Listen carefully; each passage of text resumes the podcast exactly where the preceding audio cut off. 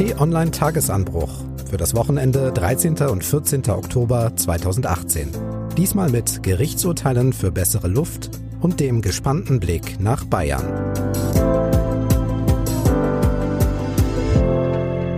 Herzlich willkommen im Wochenende. Mein Name ist Marc Krüger und bei mir ist heute Tatjana Heid, Politikchefin bei T-Online. Hallo Tatjana, freue mich sehr, dass du da bist. Hallo, ich freue mich auch. Wir möchten gemeinsam mit Ihnen auf die Woche zurückblicken und haben uns Themen herausgesucht, die Sie und uns beschäftigt haben und wahrscheinlich auch künftig noch beschäftigen werden. Und diese Woche geht es um die Berliner Luft. Wer mit seinem Diesel durch deutsche Großstädte will, der muss sich auskennen und genau aufpassen. In Hamburg sind seit Ende Mai zwei Straßenabschnitte für alle Diesel tabu, wenn sie nicht die neueste Abgasnorm Euro 6 einhalten. Hamburg war die erste Stadt. Es folgen im kommenden Jahr aber wahrscheinlich Stuttgart, Frankfurt und auch Berlin. Das haben Gerichte für diese Städte entschieden, in dieser Woche das Verwaltungsgericht Berlin. Geklagt hatte die Deutsche Umwelthilfe. Sie will erreichen, dass sich die Luftqualität verbessert. Das Ziel des Berliner Senats war immer, die Grenzwerte einzuhalten, Gesundheitsschutz zu garantieren und Fahrverbote nur als letzte Option überhaupt in Erwägung zu ziehen. Sagt Regine Günther, die in Berlin Senatorin für Umwelt und Verkehr ist. In mindestens elf Straßenabschnitten ist das nicht gelungen. Da sollen nun Mitte 2019 Fahrverbote für ältere Diesel kommen. Auf diesen Teilabschnitten ist eine Überschreitung der zulässigen Grenzwerte festzustellen, die auch nicht mit anderen Mitteln behoben werden können. Das ist Stefan Großkurt vom Verwaltungsgericht Berlin. Auf weiteren 15 Kilometern muss das Land Berlin prüfen, ob wegen des Ausweichverkehrs und anderer Faktoren hier weitere Fahrverbote erlassen werden. Tatjana, lass uns doch mal Ordnung reinbringen. Berlin wollte Grenzwerte für Stickstoffdioxid einhalten, hat es nicht geschafft. Jetzt gibt's Fahrverbote, vielleicht künftig noch an deutlich mehr Orten und in anderen Städten. Klingt doch erstmal logisch. Ja, vermutlich ist es wirklich die logische Konsequenz. Die Grenzwerte müssen eingehalten werden, das ist von der EU vorgeschrieben. Deutschland weiß das. Es gibt Maßnahmen aus der Politik, dass das auch umgesetzt wird, aber es hat eben nicht funktioniert. So, und der letzte Schritt ist dann, dass ein Gericht entscheidet, so jetzt kommen Fahrverbote. Das ist aus der Sicht vom Gericht logisch. Für die Bundesregierung ist es natürlich relativ peinlich, weil die ja eine Woche vorher ihren Dieselkompromiss groß verkündet haben. Und das Gericht hat mit dem Urteil Fahrverbote zu erlassen im Grunde genommen gesagt, ist ja schön und gut, was ihr euch da überlegt. Wir glauben nicht, dass es etwas bringt und deswegen erlassen wir vorsorglich Fahrverbote. Was war in diesem Dieselkompromiss mit drin? Ja, also es, war ein Bündel an Maßnahmen, das sich die Regierung in Absprache mit den Autoherstellern überlegt hat. Es ging zum einen um Hardware-Nachrüstung und zum anderen, und darauf hat die Regierung zusammen mit den Autobauern viel mehr Hoffnung gelegt, war eben eine Umtauschaktion erdacht worden, dass Dieselfahrer ihre alten Diesel zurückgeben können und mit Hilfe von Rabatten eben neuen Diesel erstehen können. So. Das ist natürlich für die Autobauer auch gut, weil dadurch setzen sie mehr Autos ab. Hat aber nicht so viel gebracht, weil das Gericht sagt, okay, fahren wird jetzt verboten. Lass uns noch mal schauen, um was es geht. Stickstoffdioxid soll es weniger geben. Das ist das Ziel. Der Stoff kann die Lunge belasten und Herz-Kreislauf-Erkrankungen herbeiführen. Damit das nicht passiert, gibt es einen Grenzwert, 40 Mikrogramm, die pro Kubikmeter Luft vorkommen dürfen. In Berlin waren es laut Umweltbundesamt im vergangenen Jahr 49 Mikrogramm, also neun drüber. Ältere Dieselmotoren stoßen im Vergleich besonders viel Stickstoffdioxid aus, deshalb jetzt die Fahrverbote. Ist das nicht auch gerecht? Ja, das ist gerecht. Es ist allerdings nicht gerecht, dass das die Dieselfahrer betrifft, die in gutem Glauben ja ihren Diesel gekauft haben. Man muss da ein bisschen unterscheiden. Zum einen geht es um Diesel, die bewusst manipuliert wurden das ist das eine. Das andere ist aber, und da ist auch die Politik schuld, das andere sind eben Diesel, die unter damals legalen Umständen getestet wurden. Das ist der sogenannte Rollenprüfstand gewesen. Da hat das Auto nicht in Echtzeit Abgase also ausgestoßen. So, äh, das war lange legal in Deutschland und in Europa auch und da haben die Autobauer nicht getrickst. Höchstens sehenden Auges da etwas in Kauf genommen.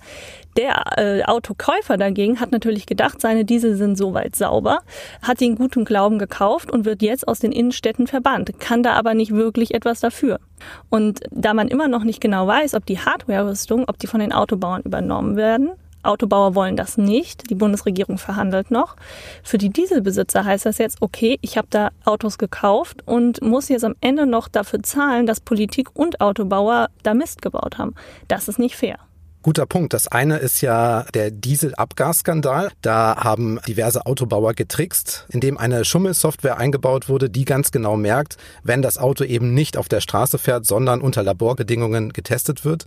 Und dann kommen da halt relativ saubere Werte raus. Leute entscheiden sich dafür, dieses Auto dann zu kaufen. Und am Ende kommt raus, dass sie mit diesen Wagen dann gar nicht durch die Innenstädte fahren dürfen. Da sind wir wieder bei dieser Gerechtigkeitsfrage. Hängt das eine mit dem anderen zusammen, würdest du das sagen? Dieselskandal und diese Fahrverbote? Ja, vermutlich schon auch, weil es sind ja nun Autos hier auch unterwegs gewesen, die diese Schummelsoftware hatten. Und die haben natürlich dazu beigetragen, dass die Luft nicht so sauber ist, wie sie eigentlich sein sollte. Insofern hängt das zusammen. Aber die Autos, die jetzt betroffen sind, sind ja wirklich nicht nur die, in denen geschummelt wurde, die sind ja zum großen Teil auch schon nachgerüstet worden, die Schummelautos. Es geht um die, die unter legalen Bedingungen getestet wurden, aber eben trotzdem nicht fahren dürfen. Und besonders fies macht es dann, dass mittlerweile, also dass der Berliner Senat immer noch darüber nachdenkt, nicht nur Diesel der Klasse 4 und 5, also der Euronorm 4 und 5, die Fahrverbote zu erlassen, sondern auch Diesel 6. Und das sind natürlich die neuesten Diesel und das sind auch die Diesel, die diese Besitzer unter Umständen bereits eingetauscht haben für ihre alten Vierer- und Fünfer-Diesel. Und das macht es natürlich wirklich unfair. Übrigens waren Anfang des Jahres rund 200.000 Diesel mit der Euronorm 1 bis 5 in Berlin angemeldet. Die wären dann betroffen von den Fahrverboten. Das ist in etwa jedes sechste Auto. Und natürlich haben auch ganz besonders viele Lieferfahrzeuge und Laster Dieselmotoren, auch Busse und Autos von Vielfahrern. Die haben das ja in erster Linie gekauft. Was soll denn jetzt jemand machen, der vor wenigen Jahren einen Diesel gekauft hat und jetzt gar nicht mehr fahren darf? Ja, ich glaube, das ist die große Frage, die sich so ziemlich jeder Autobesitzer gerade stellt. Was ist mit meinem Auto? Momentan hat er im Grunde genommen zwei Möglichkeiten. Er kann da, er kann das Angebot der Autohersteller annehmen. Er kann seinen alten Diesel sozusagen in Zahlung geben und dafür einen neuen bekommen. Dann sollte er allerdings aufpassen, dass es Euro 6D ist. Das sind die allerneuesten Diesel. Die sind laut der ADAC die einzigen, die ziemlich sicher nicht von Fahrverboten betroffen werden. Das ist die eine Möglichkeit. Das werden vermutlich auch die teuersten sein, ist zumindest meine Vermutung. Und da ist dann natürlich die Frage, ob sich jemand, der sich vor ein paar Jahren ein neues Auto gekauft hat, sich das leisten kann oder leisten will. Die Alternative, die der Autokäufer noch hat, ist natürlich darauf zu warten und zu hoffen, dass die Politik die Autohersteller davon überzeugen kann, die Hardware-Nachrüstung zu übernehmen. Die Autobauer wollen das nicht. Zum einen wollen sie Geld sparen, zum anderen wollen sie auch nicht die Haftung übernehmen, dass es am Ende vielleicht dann doch nicht funktioniert. Genau, darauf könnte dann der Autobesitzer auch noch hoffen und vertrauen. Nur das weiß man nicht, ob das überhaupt gelingt. Eine andere Frage ist ja, was machen die Dieselfahrer, wenn sie durch bestimmte Straßen wollen und nicht dürfen? Was wäre dein Tipp, was die tun, wenn man da in Berlin durch einen Straßenabschnitt will, der gesperrt ist? Tja, was wird der Berliner wohl tun? Er wird den Straßenabschnitt umfahren über eine andere Straße und dann hat die, weiß ich nicht, Parallelstraße oder die übernächste Straße ein Problem. Das ist eine generelle Frage, ob die, die Luftqualität sich wirklich bessert mit kleinteiligen Fahrverboten. Das glaube ich persönlich nicht. Der Berliner Senat, die sind noch dabei zu prüfen. Ich glaube noch 120 weitere Streckenabschnitte in Berlin. Es kann also auch noch mehr werden. Nur die Frage ist, ob das überhaupt reicht. Und das glaube ich nicht. Ich glaube, dass die Bundesregierung viel entschiedener sich der Luftqualität annehmen müsste. Ich habe da mal ein paar Zahlen rausgesucht. Die Bundesregierung hat ein Programm, das heißt Sofortprogramm saubere Luft. Sofortprogramm ist natürlich auch sehr euphemistisch, weil sofort wird die Luft sowieso nicht sauber. Und für dieses Programm stehen von 2017 bis 2020 insgesamt eine Milliarde Euro zur Verfügung. Der Bundesverkehrswegeplan dagegen der wurde 2016 erlassen und gilt bis 2030. Und der hat insgesamt für den Straßenbau vorgesehen 132 Milliarden Euro. Das sind pro Jahr im Schnitt ungefähr 9,5 Milliarden Euro. Hm. Das heißt, die Relation ist da eigentlich relativ deutlich, wo die Prioritäten liegen. Und wenn ich äh, fast 10 Milliarden Euro pro Jahr in Straßenausbau, Neubau und Instandhaltung fließen lasse, aber nur eine Milliarde in vier Jahren in saubere Luft, ist die Prioritätensetzung relativ klar. Und da bin ich der Meinung, das reicht nicht. Ein weiterer wichtiger Punkt ist ja die Kontrolle. Wie will man überhaupt die Massen an Autos überprüfen und dann auch im Zweifel natürlich bestrafen, wenn da jemand durchfährt mit seinem Diesel, der gar nicht durchfahren darf? Vielleicht gibt's da ja eine Idee. Wir hören mal, was die zuständige Senatorin in Berlin, Regine Günther, dazu sagt. Naja, das ist ja die große Achillesferse, dass sowas zu kontrollieren sehr schwierig ist, wenn man keine blaue Plakette hat. Deshalb haben wir auch gesagt, wir wollen die blaue Plakette. Auch das ist ja nicht gekommen. Und insofern äh, wird es dann äh, auf einzelne Halteabfragen abkommen, stichprobenartig. Blaue Plakette heißt ja, dass sofort von außen sichtbar ist, welche Schadstoffklasse ein Fahrzeug hat. Wir kennen das von der Umweltplakette. Wäre das eine Lösung? Ja, also sie ist ja nicht die Einzige, die das fordert. Der Deutsche Städtetag zum Beispiel sagt das auch, weil er eben sagt, okay, wie sollen wir es sonst kontrollieren? Geht ja eigentlich nicht, außer über die blaue Plakette. Ich glaube, dass, dass das stimmt. Allerdings ist es auch hier, und das schließt ein bisschen an dem an, was ich, was ich eben gesagt habe, dass die Politik in Sachen Luftqualität nicht entschieden genug ist. Die blaue Plakette wird von der Bundesregierung abgelehnt. Der Bundesverkehrsminister ist dagegen, das hat er wiederholt gesagt. Das Thema blaue Plakette war schon in der vergangenen Legislaturperiode ein Thema. Da ist es auch gescheitert, kam dann gar nicht mehr in den Koalitionsvertrag. Die Bundesregierung möchte es einfach nicht, weil äh, der Verkehrsminister sagt, faktisch bedeutet das Fahrverbote. Ja, natürlich bedeutet das faktisch Fahrverbote. Das wäre ja der, der Zweck. So, und insofern wird diese blaue Plakette vermutlich nicht kommen. Okay, dann nochmal zum Fazit. Es gibt ein Stückwerk aus Abschnitten, die für bestimmte Motorenarten tabu sind. In jeder Stadt ist das aber anders. Gerichte bestimmen das, nicht die Politik. Und die Kontrollen sind ziemlich mühsam. Was machen wir jetzt damit? Ich glaube, jetzt erstmal müssen wir abwarten. Die Bundesregierung muss gucken, dass sie die Autohersteller dazu bringt, die Hardware-Nachrüstung zu übernehmen. Und ja, der Autobesitzer muss vermutlich einfach abwarten. Fakt ist aber auch, die Bundesregierung hat im Grunde genommen nicht mehr allzu viel Zeit. Sie hat mit dieser, dieser ganzen Dieselsache, unabhängig davon jetzt, ob das manipuliert war oder nicht, hat die Bundesregierung sehr, sehr viel Vertrauen verspielt. Die Wähler sind, fühlen sich komplett alleingelassen. Sie wissen nicht, was mit ihrem Auto ist. Sie wissen nicht, kann ich morgen noch mit meinem Diesel da und da hinfahren. Die Zeit läuft so ein bisschen ab.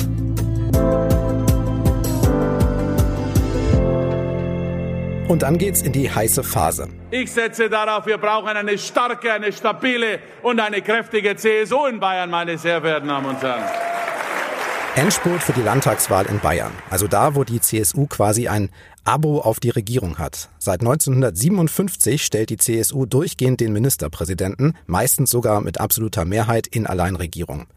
Seit gut einem halben Jahr heißt der bayerische Ministerpräsident Markus Söder und es läuft eher so mittel für ihn. Das letzte Stimmungsbild vor der Wahl sah die CSU bei 33 Prozent. Zur Erinnerung, sein Vorgänger Horst Seehofer hatte 2013 noch knapp 48 Prozent geholt. Jetzt schauen wir mal, wie die Bayern sich entscheiden. Aber Tatjana, ein deutlicher Abwärtstrend für die CSU, der ist doch zu erkennen. Was denkst du, woran könnte das liegen? Die Gründe dafür sind, glaube ich, sehr, sehr vielfältig. Zum einen, glaube ich, kann man sagen, dass die Zeit der Alleinregierung vermutlich einfach abgelaufen ist. Ne? In Bayern könnten jetzt vielleicht sieben Parteien ins Parlament kommen. Wenn jetzt FDP und die Linke auch reinkommen, dann gibt es die AfD, die Freien Wähler, die Grüne, die SPD, die CSU. Die Gesellschaft wird bunter, die wird pluralistischer, die kettet sich nicht mehr so wie noch vor 30 Jahren an eine Partei. So, das ist, ein, glaube ich, ein allgemeiner Trend, der der CSU einfach ein bisschen ähm, bisschen auf die Füße fällt, was aber auch nicht so dramatisch ist in meinen Augen. Dass es so krass bergab geht, wenn man sich die Umfragen anguckt, dann gibt es so ziemlich Einschnitten. Das ist Anfang Juli. Ab dann gehen die CSU-Umfragen nach unten, relativ kontinuierlich und die der Grünen kontinuierlich nach oben. Das heißt, da ist irgendwas passiert. Anfang Juli war der große Flüchtlingsstreit innerhalb der Union, wo Horst Seehofer in Berlin kein gutes Bild abgegeben hat. Aber auch Söder hat natürlich in dasselbe Horn gestoßen. Und diese, diese Dynamik, die da angefangen hat, das kriegt die CSU jetzt ganz offensichtlich nicht mehr gedreht. Interessant sind ja auch die weiteren Zahlen der Vorwahlumfrage von den Kollegen der ARD. CSU haben wir gesagt bei 33 Prozent, aber auf Platz zwei, zweitstärkste Kraft, die Grünen mit 18 Prozent. SPD, Freie Wähler liegen bei 11, AfD bei 10 Prozent. Die FDP kommt momentan auf 6. Sollte es also wirklich so kommen, würde rein rechnerisch ja eine Koalition nur aus CSU und Grünen möglich sein oder halt Dreierbündnisse. Ist das vorstellbar oder ist das verrückt? Dreierbündnisse haben das Problem, dass sie nicht so stabil sind wie eine Zweierkoalition. Das heißt also, eigentlich wäre es besser, eine Zweierkoalition zu schließen. Ich glaube nicht, dass es undenkbar ist. Natürlich gibt es bei der CSU genug Leute, die die Grünen in die in die Hölle wünschen und sie genau da verorten.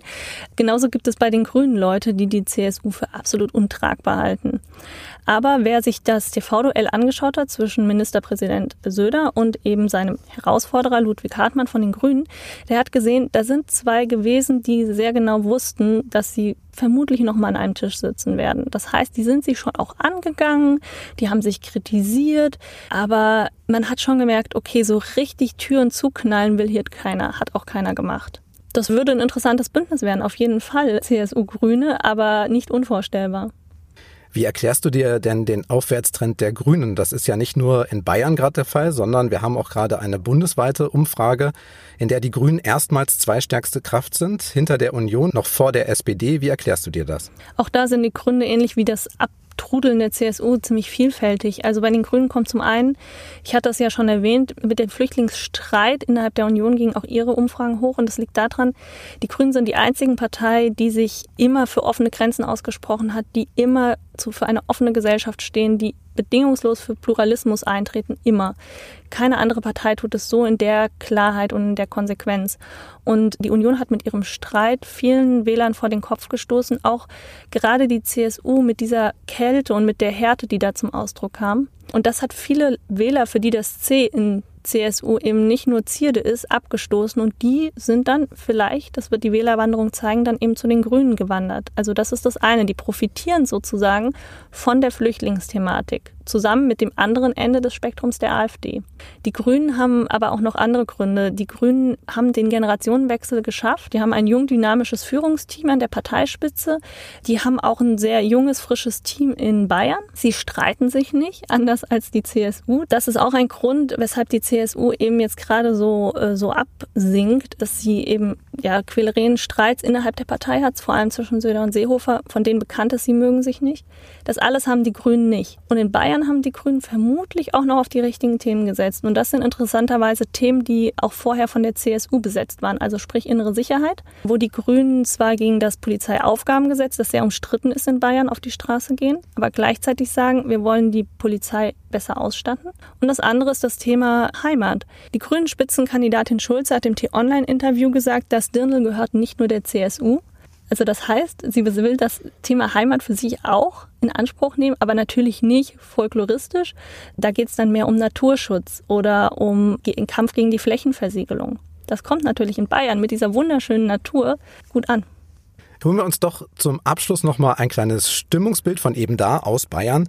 Unser Kollege Jonas Scheible war nämlich im Landtagswahlkampf in Bayern unterwegs und ich habe ihn gefragt, was seine Eindrücke sind von der Stimmung im Bierzelt, aber auch dem politischen Personal. Ja, ich war vor einiger Zeit in Bayern unterwegs und habe mir Markus Söders Wahlkampfreden angehört, in Bierzelten in Schwaben und Franken und fand besonders bemerkenswert die Reaktion der Zuhörer auf eine Passage, nämlich als Söder die AfD kritisiert hat. Das hat er eine ganze Weile nicht so explizit gemacht und jetzt sagte er, die AfD habe einen Schuss, die sei gefährlich und die wolle er nicht im Landtag sehen. Und da hat das Zelt so laut geklatscht und gejubelt wie sonst nie während der Rede. Und ich glaube, da erkennt man, wo die CSU im Sommer den großen entscheidenden Fehler gemacht hat. Sie haben unterschätzt, wie groß dieses antifaschistische Selbstverständnis in ihrer Wählerschaft ist und wie verbreitet das ist und wie ehrlich empfunden das auch ist, selbst wenn das nicht in allen Punkten vielleicht dann konsistent ist. Und ich glaube, durch die kalte, brutale, hartherzige Sprache im Sommer haben sie sich da mit vielen ihrer eigentlichen Anhänger verscherzt und das fällt ihnen jetzt auf die Füße. Eine andere Beobachtung war, wie die Menschen über Horst Seehofer reden. Einige offen ablehnen, der größere Teil eher mitleidig, was vielleicht für Politiker noch schlimmer ist. Also die waren sich im Grunde einig, der Mann ist Geschichte, der hat seine beste Zeit hinter sich. Der eigene CSU-Parteichef und Bundesinnenminister Seehofer wird eher als Problem angesehen. Dann hat die Partei zumindest zeitweise auf die falschen Themen gesetzt. Jetzt ist die Frage, reicht das, um diesen doch beachtlichen Rückgang für die CSU zu erklären? Und Markus Söder hat da schon mal etwas vorgesorgt. Insgesamt hat Berlin ja im letzten Dreivierteljahr für die Einheit der Unruhe gesorgt. Das kann man ja auch an anderen Umfragewerten wie der der SPD beispielsweise ablesen. Für uns ist ganz, ganz wichtig darauf hinzuweisen, dass äh, diese Wahl eine Landtagswahl ist und keine verdeckte Berlin-Wahl. Also einerseits betont er, dass es eine Landtagswahl ist, andererseits kritisiert er hier Unruhe aus Berlin, Unruhe, die er doch im Prinzip auch mit selbst verursacht hat, oder? Ja, hat er, natürlich. In dem Flüchtlingsstreit innerhalb von der Union hat Söder natürlich auch, er hat irgendwie vom Endspiel der Glaubwürdigkeit geredet und das Wort Asyltourismus benutzt. Kam nicht so gut an. Da ist er selbst schuld. Was ihn natürlich, sage ich mal, unschuldig getroffen hat, ist die Maßenaffäre. Die hat mit Sicherheit viel Vertrauen gekostet und wird auch die CSU Stimmen kosten, gehe ich mal von aus, weil da natürlich Seehofer sehr prominent war. Seehofer war der Einzige, der an Maßen festhalten wollte. Seehofer wollte ihn befördern zu sich als Staatssekretär, was überhaupt nicht gut angekommen ist bei niemandem in Deutschland, außer bei Herrn Seehofer. Dafür konnte Söder natürlich nichts. Okay, die Landtagswahl in Bayern. Wenn Sie auf dem Laufenden bleiben wollen, ein Tipp, schauen Sie auf t-online.de vorbei, den ganzen Tag und natürlich am Sonntag ab 18 Uhr mit den Ergebnissen, mit Analysen, mit Einschätzungen und laden Sie sich doch gleich die T-Online-Apps auf Ihr iPhone oder das Android-Handy. Die Apps haben wir nämlich komplett neu gemacht.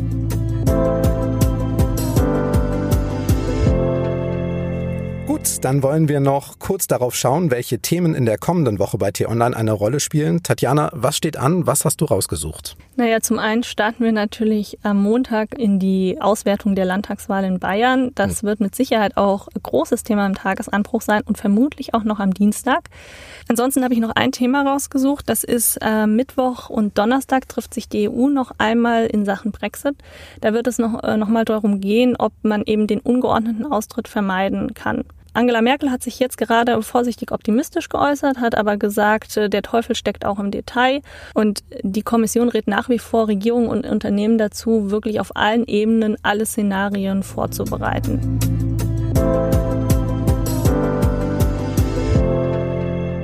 Das war's für heute. Ein extra Dank an dich, Tatjana. Vielen Dank für deine Einschätzungen. Vielen Dank aber vor allem an Sie fürs Zuhören. Wenn Sie uns heute zum ersten Mal hören, sagen Sie uns gern, ob es Ihnen gefallen hat. Zum Beispiel über eine Bewertung bei iTunes oder im Skillstore bei Amazon. Da kann man zum Beispiel fünf Sterne verteilen. Klicken Sie auch gern auf Abonnieren bei Apple, Google Podcasts, Spotify, Deezer oder in der Podcast-App Ihrer Wahl. Den Tagesanbruch gibt's jeden Morgen ab 6 Uhr zum Start in den Tag, auch auf Amazon Alexa und Google Home und als Newsletter zum Lesen von T-Online-Chefredakteur Florian Harms. So, das war's. Wir sagen Tschüss, bis zum nächsten Mal. Tschüss.